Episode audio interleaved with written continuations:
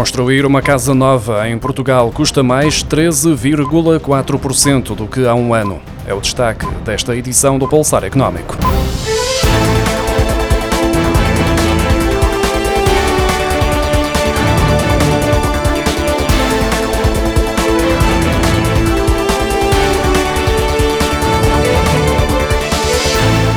Custos de construção de habitação nova mantêm a tendência de subida, com uma escalada de 13,4% em julho, face ao mesmo mês de 2021, e uma subida de 0,9 pontos percentuais face a junho, impulsionado pelo aumento dos preços dos materiais e da mão de obra. O índice de custos de construção de habitação nova, divulgado na sexta-feira pelo Instituto Nacional de Estatística, mostra que o preço dos materiais aumentou 17,5% face a julho do ano passado, ao passo que o custo da mão de obra subiu 7,7%. Entre os materiais que registaram as maiores subidas dos preços, destaque para os produtos cerâmicos, com um crescimento de cerca de 70%, explicado em grande parte pela escalada dos custos com o gás, essencial para o fabrico destes componentes. Segue-se o gasóleo com uma subida superior a 30% e as madeiras e derivados, o cimento, os aglomerados e ladrilhos de cortiça, os trabalhos de carpintaria e os tubos de PVC, com acréscimos na ordem dos 20%.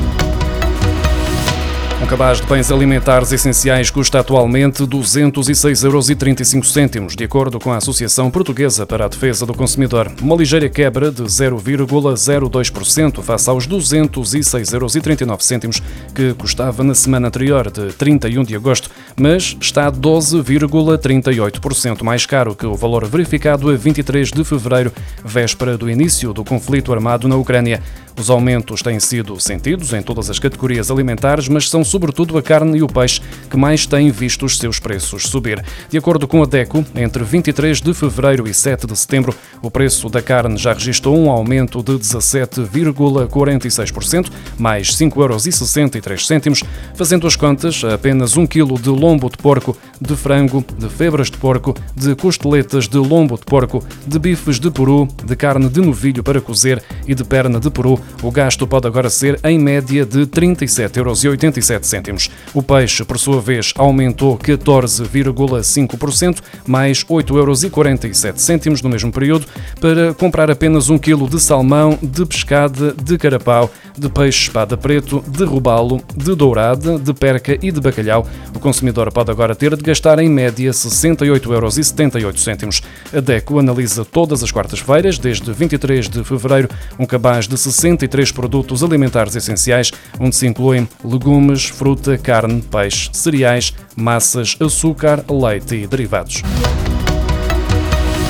O volume de negócios nos serviços registrou um aumento de 23,7% em julho, face ao mesmo período do ano passado, mais 2,9 pontos percentuais que no mês anterior, segundo os dados agora divulgados pelo Instituto Nacional de Estatística. O INE destaca a área do alojamento, restauração e similares, com uma taxa de crescimento de 62,3%, com o índice a ficar 3% acima do período pré-pandemia. O índice de emprego apresentou um crescimento de 7,4% as remunerações aumentaram 10,2% e as horas trabalhadas registaram um acréscimo de 7,2% em julho. As exportações aumentaram 28,3% e as importações registaram um crescimento de 29,2% em julho, quando comparado com o mesmo período do ano passado. Um crescimento justificado pelo aumento dos preços de 18,3% nas exportações e de 22,8% nas importações face ao ano passado, de acordo com os dados divulgados pelo Instituto Nacional de Estatística. Para esta evolução, destaca-se o acréscimo de 27,8% nos fornecimentos industriais ao exterior e de 21,1% nas importações desta categoria, seguindo-se a subida de 124% nas exportações de lubrificantes e combustíveis e de 93,3% na importação destas matérias. Se os combustíveis e lubrificantes forem colocados de parte deste cálculo, em julho de 2022, face ao ano passado, as exportações aumentaram 23,1% e as importações 20,7%. Em julho, o déficit da balança comercial atingiu atingiu 2.058 milhões de euros, o que representa um aumento de 504 milhões de euros face ao mesmo mês de 2021.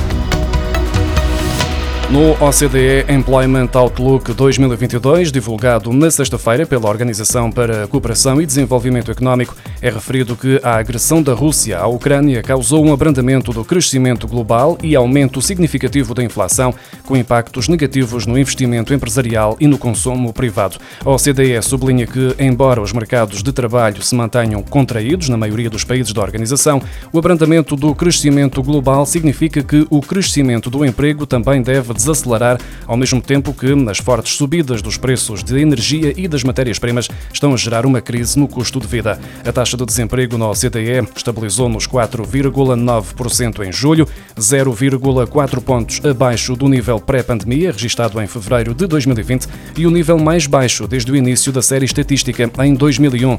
O número de desempregados continuou a cair em julho, quando atingiu 33 milhões, o que significa menos 2 milhões e 400 mil do que no período anterior à Covid-19.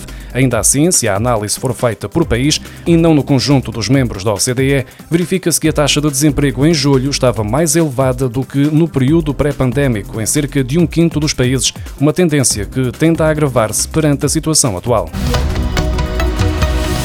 O número de subscritores de pacotes de telecomunicações aumentou 13,5% no primeiro semestre para um total de 4 milhões e meio, o que se traduz num acréscimo de 151 mil utilizadores. Já as receitas destes serviços atingiram os 923 milhões de euros, o que representa mais 3,9%, de acordo com a Autoridade Nacional de Comunicações. O crescimento na primeira metade de 2022 ficou abaixo do registado nos anos anteriores, mas os pacotes de serviços continuam a ter uma cota de mercado bastante significativa, com 9 em cada 10 famílias a preferir juntar a televisão, o telefone, a internet e o telemóvel na mesma fatura. Segundo a estimativa da Anacom, os contratos de serviços isolados representam 1% do total de clientes de internet de banda larga fixa, 3% do serviço de televisão e 6% do telefone fixo. No final do primeiro semestre, o MEO detinha a maior cota de subscritores de serviços em pacote, com 41%, seguido pela NOS com 35%. 5,7%,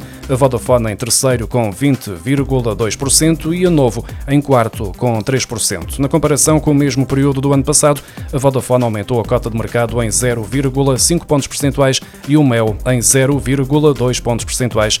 Por outro lado, a NOS assistiu a uma queda de 0,5 pontos percentuais e a Novo de 0,3 pontos percentuais.